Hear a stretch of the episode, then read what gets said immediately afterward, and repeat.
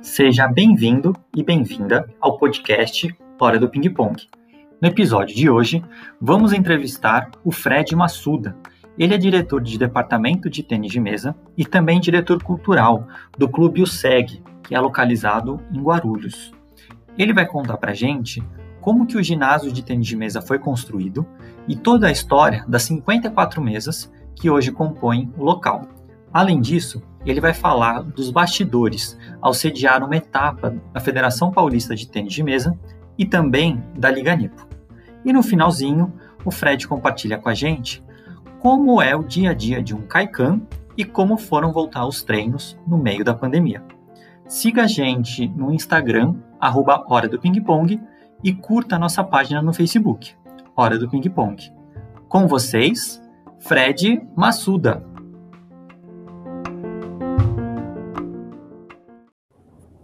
Oi, Fred, tudo bom? Obrigado por ter aceitado é, participar aqui da conversa. Queria que você se apresentasse primeiro, falasse um pouquinho de maneira geral o que é o SEG, onde é que fica e como que funcionam as coisas por aqui. Tá ok. Obrigado pelo convite, Deboni. É, eu sou, meu nome é Frederico, eu sou de, diretor do departamento de tênis de mesa da USEG e a partir do ano que vem também sou diretor cultural e social do, da USEG também. Né? Uh, o tênis de mesa aqui na USEG ele tem um ginásio próprio, né? ele tem também toda a estrutura para sediar grandes campeonatos que normalmente são, são sediados aqui também. Legal, Fred. Você menciona essa questão da infraestrutura, né? Eu vejo que na Liga Nipo, a OSEG é um, uma das etapas que acontece com mais frequência, seja porque seja o próprio departamento que esteja realizando, ou então algum outro clube que ele acaba alugando. E também agora, em novembro de 2020, a gente teve uma etapa do, da federação aqui, né, do Paulistão. Como que é para você, como que é para o SEG sediar esses eventos? Realmente é um foco do departamento? Na verdade, o departamento é, ele tem no, nos eventos uma grande fonte de renda também para sustentar o próprio departamento e para fazer as melhorias. É, o departamento, para isso, ele se estruturou há muito tempo atrás. Né? Hoje a OSEG tem mais de 52 mesas, tem 54 mesas. Uh, a gente está trocando as mesas aos poucos. A, gente, a ideia é to, ter todas as mesas em, em ótimas condições, condições uh, realmente a nível de federação, de, de, de campeonato né, nacional, a nível nacional mesmo. É, a gente tem trabalhado também toda, toda a estrutura para poder atender. Então, a partir do, de novembro agora para o Paulistão, a gente instalou toda, toda a rede de Wi-Fi então, tanto o ginásio de baixo, né, que a gente tem duas quadras poliesportivas embaixo, quanto o nosso ginásio de tênis de mesa, que é exclusivo do tênis de mesa, os dois ginásios têm Wi-Fi agora, até porque CBTM Web e todos os campeonatos precisam desse, desse Wi-Fi aí. Nossa, Fred, 54 mesas. Onde é que a Alseg guarda todas essas mesas e como que foi essa história da construção do ginásio próprio. É, imagino que não tenha sido alguma coisa que aconteceu do dia para a noite. Não, com certeza não, Deboni. É, eu treinei aqui na USEG, né, na, perto da fundação do departamento, na, na década de 90, né, no início da década de 90. É, então faz um tempinho já. Mas naquela época nós usávamos salão social. Todas as mesas, né, quando a gente ia sediar algum campeonato ou fazer algum algum evento, é, as mesas ficavam embaixo do palco do, do salão social. Então todo, todo dia tinha que desmontar e montar todo, todas as mesas. Então, Lembro bem dessa época. Eu comecei a treinar aqui em 2005, era todo dia, montava e desmontava. É, então era uma coisa bem complicada. Uh, a história da, do, do, desse ginásio próprio que, que nós temos hoje, ela começou há muito tempo atrás né, fazendo até de uma maneira é, ocasional, assim, né? Uh, o que que aconteceu? Uma pessoa tinha a estrutura, a armação uh, de ferro do, do ginásio, que hoje está no topo do ginásio, e precisava vender. e o pessoal tinha caixa na época e comprou a estrutura. Depois de um tempo, é, foi conversado né, e foi juntando dinheiro, doações e gente ajudando, né, seja com dinheiro, seja com a mão de obra, do, fazendo as doações para fazer o ginásio realmente surgir. Né? Então, o ginásio é, foi criado dessa maneira e depois de um tempo ele passou a ter é, foi foi eleito o nome da dona Junco né que é a mãe do, do Dr. Eduardo é, o nome do ginásio foi escolhido na verdade era para ser o nome do Dr. Eduardo que foi é, foi vereador aqui na cidade de Guarulhos mas ele era um, um dos fundadores aqui da da USEG e ele foi muito ativo durante todo o tempo que ele esteve à frente na diretoria ou, no, ou à frente dos departamentos. Então ele sempre esteve ajudando muito todo, todo o clube de uma maneira geral. E o pessoal queria, na verdade, colocar o nome dele no ginásio, mas, mas ele não quis, ele não, não aceitou. Né? E, e aí então ofereceram para colocar o nome da mãe dele no ginásio. E aí ele aceitou e o nome ficou com o nome da mãe dele. Né? Então, por isso que o, o, o, ginásio tem o nome da Dona Junco até hoje. Tá? Ah, que legal. Bem bacana. E a parte de baixo, assim, para quem não conhece, para quem nunca veio na USEG, como que funciona? São quadras? É, é fixo? É, tem dia que monta, tem dia que não monta? Quem que usa esse outro espaço?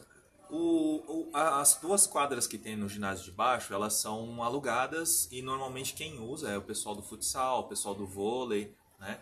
que e também agora tem escolinha de basquete também, né? Então, durante o dia são as escolas que estão alugadas, tá, tá alugada a quadra para as escolas, né? Então, algumas escolas é, alugam a quadra por período e à noite ó, alguns sócios ou do próprio departamento têm o uso das quadras. E aí essas quadras ficam com outras modalidades. Quando nós vamos sediar um evento, aí as quadras são interditadas um dia antes para a gente poder fazer toda a limpeza e preparação do, do local e montar todas as mesas também. E aí as mesas ficam guardadas, uma parte embaixo, no, no ginásio de baixo, e outra parte no nosso ginásio de tênis de mesa mesmo. Fred, antes da gente começar aqui a gravação, a gente estava conversando e você mencionou que foi bem diferente a preparação do campeonato para o Paulistão e a preparação quando é para a Liga Nipo. Quais são as principais diferenças aí? Quais são os grandes aprendizados que você tirou montando esses dois grandes eventos? A, a federação, a gente montou a primeira vez agora em novembro, né? A gente já vem negociando com eles há muito tempo, desde o ano passado, mas só conseguimos fechar mesmo agora em novembro, para fazer em novembro, né? Na verdade, fechamos com eles no finalzinho de setembro para fazer é, toda a preparação e poder fazer todos os detalhes.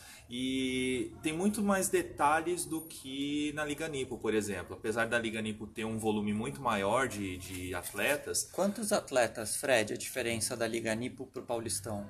É, a Liga Nipo, é, numa etapa normal, é, reúne de, de 600 a 700 atletas. E a federação ela reúne em dois dias, né? Na verdade, a federação tem essa, esse outro detalhe, são dois dias, é um sábado e um domingo, e a Liga Nipo é só no domingo. Né? Então, sábado e domingo são 350 atletas, normalmente, tá? Sem é... contar, às vezes, pai, mãe, familiares, namorado, namorada. É, a gente, a gente normalmente, a gente estima uh, que numa liga NIPO, uh, a gente tem uma circulação em torno de duas mil pessoas. Quando vem Nossa, bastante. 600 pessoas, é em torno de duas mil. E na, na federação, com 300, uma estimativa de 350 numa época normal, a gente tinha uma, uma previsão em torno de 700 a 900 pessoas no, no total. Outra coisa que é um pouquinho diferente, Devone, é assim, tem a questão da quantidade de mesas, né?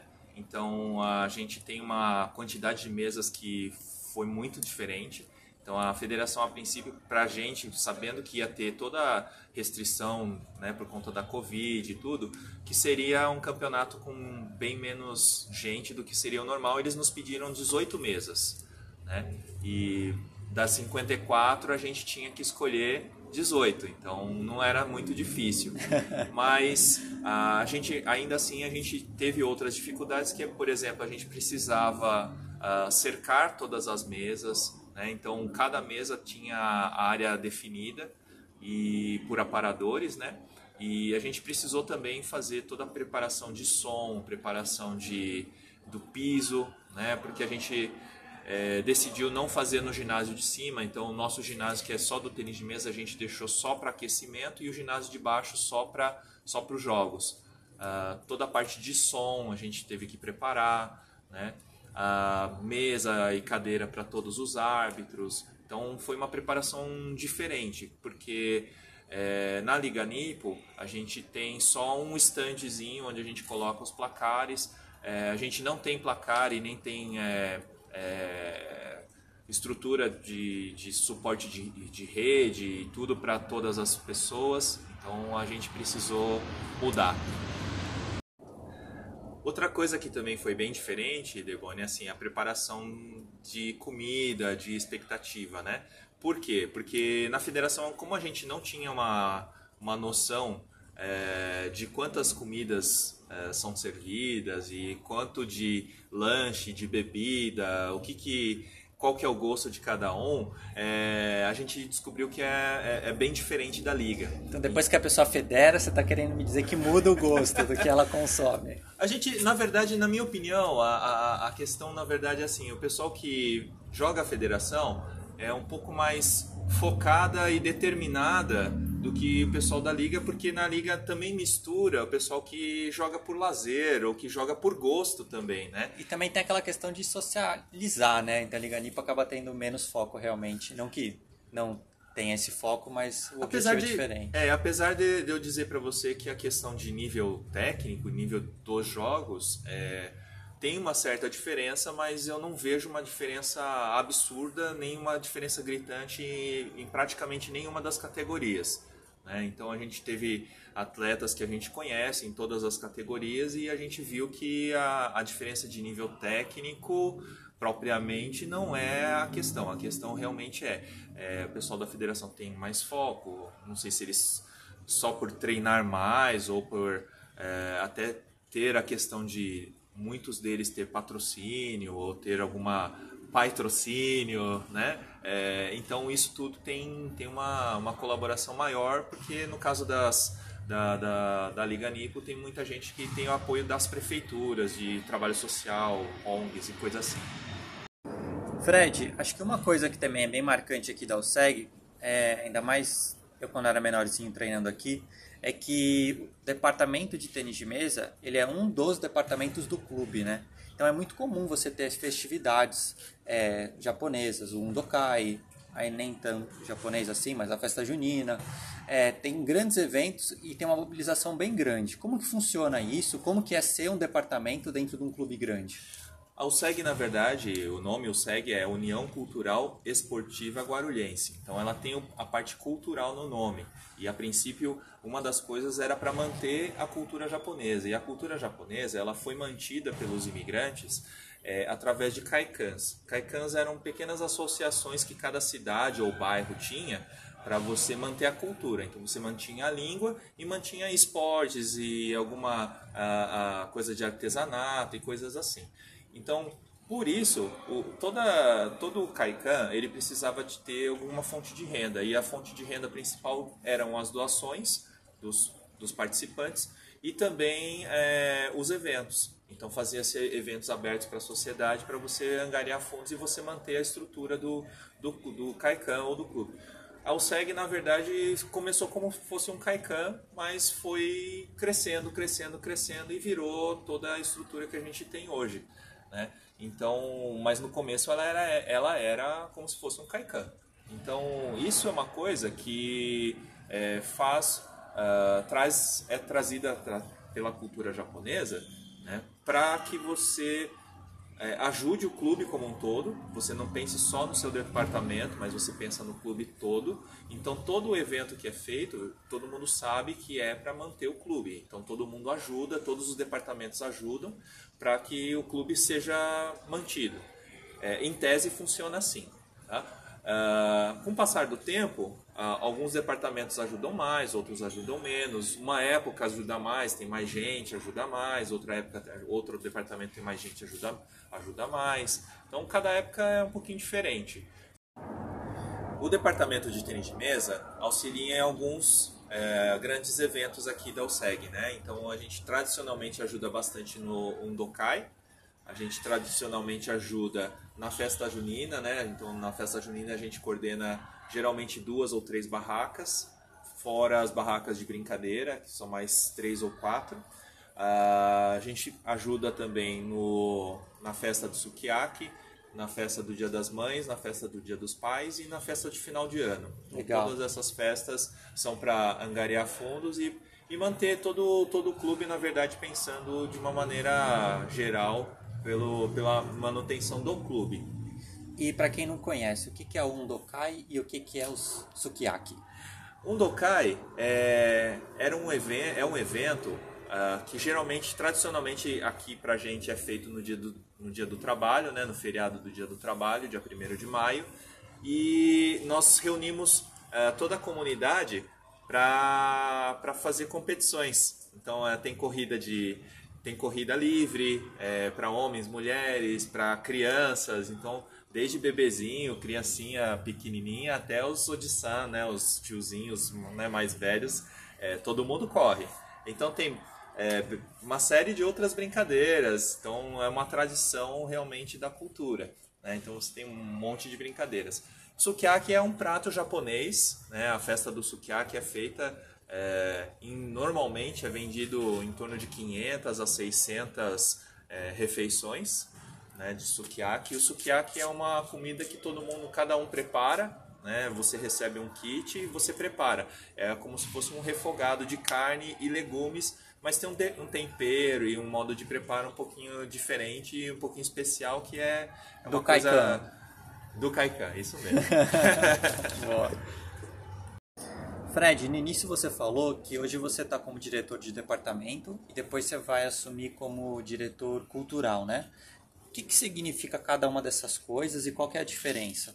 É, o diretor do departamento, né, como eu sou, no caso, diretor do, do, do tênis de mesa, então eu cuido da modalidade e cuido de toda a estrutura que tem o pessoal do tênis de mesa, cuido dos eventos que o, que o tênis de mesa organiza, é, faço toda a mobilização e tudo para o pessoal é, fazer a, a, a, a, ajuda nos eventos que é do clube que o clube tem de maneira geral e o diretor do o diretor da USEG que eu agora vou assumir como diretor so, social e cultural é, eu tenho a responsabilidade de tentar manter fazer eventos e tentar manter a cultura japonesa uh, na sociedade então uh, vou ter a missão aí de tentar voltar com uma aula de japonês, é, implantar alguns cursos que é o que eu tenho de ideia, né? Por exemplo, para anime, né? mangá, uh, fazer eventos, né? Como cosplay. Então, são coisas que hoje os jovens têm, têm bastante ligação nisso. E também tentar trazer um pouquinho do pessoal mais de idade que veio é, no começo do século passado para cá e, e que de repente faz falta para eles uma dança de odori, que é uma dança tradicional japonesa, é, o próprio karaokê que a gente tem, também o departamento de karaokê, né? E tem uma série de outras coisas que são parte do artesanato, da própria cultura e da língua escrita e tudo. Tem, tem uma série de coisas que que envolve essa parte cultural e a parte social é parte, essa parte de ter os eventos e fazer todas essas essas atividades para os sócios também. E a minha ideia, na verdade, é poder abrir não só para os sócios, mas para a gente de fora também. E aí cada departamento poder fazer ou departamental ou só sobre debaixo só da, da cultura mesmo, a gente a gente poder coordenar tudo isso daí de uma maneira só, né? Então essa essa é alguma ideia que eu tenho aqui que é interessante. Fred, e como que está sendo a vida da OSEG durante a pandemia? É, a vida da OSEG, a gente começou aqui os treinos, voltou os treinos da, do tênis de mesa e no caso a gente tem tênis de campo também. Né? Então os dois departamentos que poderiam voltar, fazer alguma atividade, né, com aula particular, com todo cuidado, com todo isolamento, a gente teve que investir uma, uma parte do dinheiro que, em tese, o departamento não tinha, mas da doação de alguns sócios, então a gente investiu em álcool gel, em bacia, em, em toda a preparação de, de, de que precisava do, da Covid para você poder ter a, a separação e, e ter esse, todo esse cuidado, né? E para poder voltar aos treinos. É, ao SEG, no ginásio do tênis de mesa, normalmente a gente tem é, montado um pouco mais de 20 mesas. Mas para poder dar o distanciamento que precisa e poder isolar cada mesa, né? Então cada mesa hoje está separada, né? Cada mesa tem a sua própria a sua própria área, então dificilmente uma bolinha que está numa mesa vai para outra, né? Pelo menos a gente reduziu bastante essa questão. Então, para poder fazer isso, a gente retirou algumas mesas. Então, hoje a gente trabalha só com 12 mesas. Né? Então, a gente pôde escolher umas as melhorzinhas, deixamos as melhorzinhas e ficamos assim. Outra coisa é a questão da higienização das mesas e todo, toda a orientação e o cuidado que a gente teve que ter e de estar tá orientando tanto os professores quanto os atletas. Então, tudo isso a gente teve que fazer uh, essa orientação e os cuidados, né? No começo também a gente precisou fazer a limitação. Como tinha pouco. Começo da pandemia também, Deboni, como tinha poucas mesas, a gente precisou fazer uma, uma escala de treinamento, porque não daria para todo mundo vir treinar ao mesmo tempo. Uh, antes da pandemia, a gente deixava livre os horários, tem, tinha os horários que tinham treino, mas a gente deixava livre para quem quisesse vir, porque como a gente tinha, tinha muito, muita mesa, então geralmente tinha espaço para todo mundo que quisesse vir, o treino que fosse mais adequado, que fosse mais conveniente para cada um. Mas durante a pandemia a gente teve que selecionar porque não tinha não ia ter mesa para todo mundo. Então a gente teve que é, fazer uma lista de presença, né, realmente para tentar controlar isso. E, e agora foi aos poucos foi voltando um pouco mais de mesa e agora a gente já está com o pessoal já bem orientado em relação a isso. Sempre tem que estar tá reforçando, porque apesar de, de, algumas vezes dar a impressão de que está tudo controlado, a gente precisa sempre estar tá reforçando os cuidados, né? Então... E como que é essa higienização da mesa, das bolas? Como que está sendo a recomendação do uso de álcool em gel? É obrigatório o uso de máscara para treinar? Como que vocês estão fazendo? Na, aqui no, no, na USEG, nós uh, preferimos seguir o que a, o protocolo que a CBTM colocou para lá no começo, né? A gente também estudou um pouquinho essa questão, né? Então a gente entende que para atividade uh, aeróbica, né, que a gente muitas vezes acaba fazendo durante o treino, é, o fato de você treinar de máscara é prejudicial, né? uh, segundo diversos estudos que eu acabei tendo que ler no, nesse meio tempo, né? E a gente optou por o, os, os atletas irem até as mesas, né? E na mesa tirar a máscara para poder fazer o treino. A higienização das bolas é feita a cada treino, né? Então a cada treino é são recolhidas as bolas e é feita a higienização. E as mesas também. A cada treino é feita a higienização. E em relação a essa questão da higienização, Deboni, foi uma coisa interessante, porque assim, no começo, quando a gente é, viu que ia ter que fazer a limpeza da mesa várias vezes durante o dia, a gente ficou preocupado, porque assim, putz, como que eu vou passar álcool na mesa, né? Será que não vai estragar a pintura e tal? E aí a gente consultou tanto a Hobby quanto a Jola, né, que são as nossas, os nossos dois principais fornecedores de mesa que a gente tem aqui. E, e ambos falaram o seguinte pra gente: olha, você pode fazer é, álcool, a princípio é, é, é descartado, é, eles, eles colocam que álcool é muito prejudicial. A, a Hobby TT deu duas opções: né? É fazer uma diluição de água com sabão neutro ou uma diluição de água com água sanitária. É, a gente achou que a água sanitária era um pouquinho arriscado a gente errar a medida e, e dar algum BO, né? E a mesa a gente... ia mudar de cor, basicamente. É, e aí ia confundir gente... com a bolinha. Aí a gente achou melhor fazer com água com sabão. E aí a gente pegou uma receitinha que meu, meu amigo lá de São José dos Campos, o Guilherme Spinelli, deu pra gente de como limpar, como que ele faz para limpar a mesa. Aí a gente fez aqui, testamos e ficou show de bola, que é tipo pegar um, um frasquinho de 500 ml, assim, você colocar só uma tampinha, só um, algumas gotinhas de sabão neutro. E aí você borrifa e dá para fazer a limpeza legal, tira toda a gordura, a mesa fica jóia e não cria bolha e não fica não fica gordura na mesa também. Então a gente sabe que já que é, é, é, eficiente, né? O sabão é eficiente contra a Covid, então beleza, deu tudo certo. Mas no começo foi bem complicado para a gente achar. E as mesas acho que agradeceram, porque ficavam cobertas de pó, quase ninguém nunca gostava de limpar a mesa e agora estão sendo limpas 10 vezes por dia. Exatamente, isso foi uma cultura que a gente teve que colocar para os atletas, né? Olha, agora você precisa hora que terminar o treino, você precisa limpar a mesa. Então foi uma mudança. E Fred, é, hoje, qual que é o público aqui da OSEG? Está mais voltado para alto rendimento, esporte amador, é que idade, homem, mulher?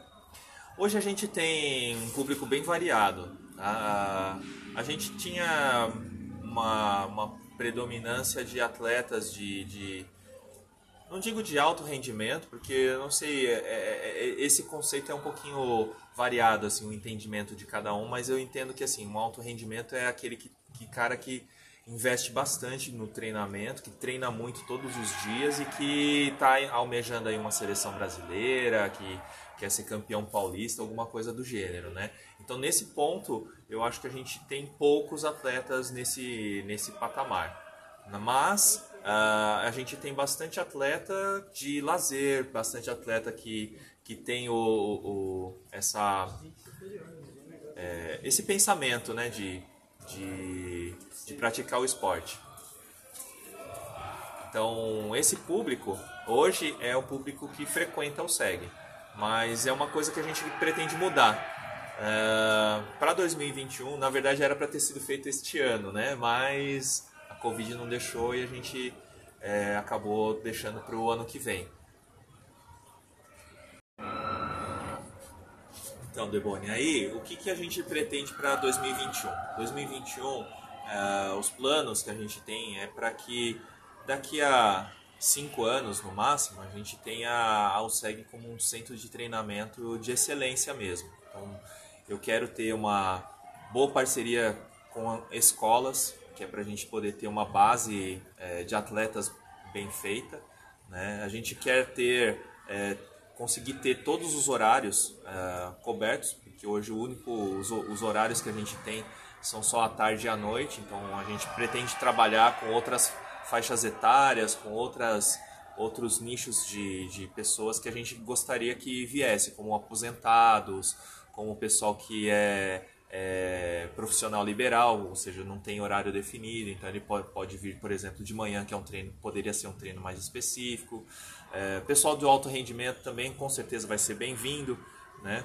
mas não vai ser muito o foco. A gente quer realmente que a USEG seja um, um centro de excelência, mas um centro de excelência para disseminação do esporte. Então a gente quer que o maior número possível de pessoas possam praticar o tênis de mesa com orientação, com uma boa, uma boa base técnica, né, com uma boa orientação. Então a gente trabalha com bastante, bastante muitos técnicos, muitos auxiliares. Então tudo isso daí a gente investe bastante nisso.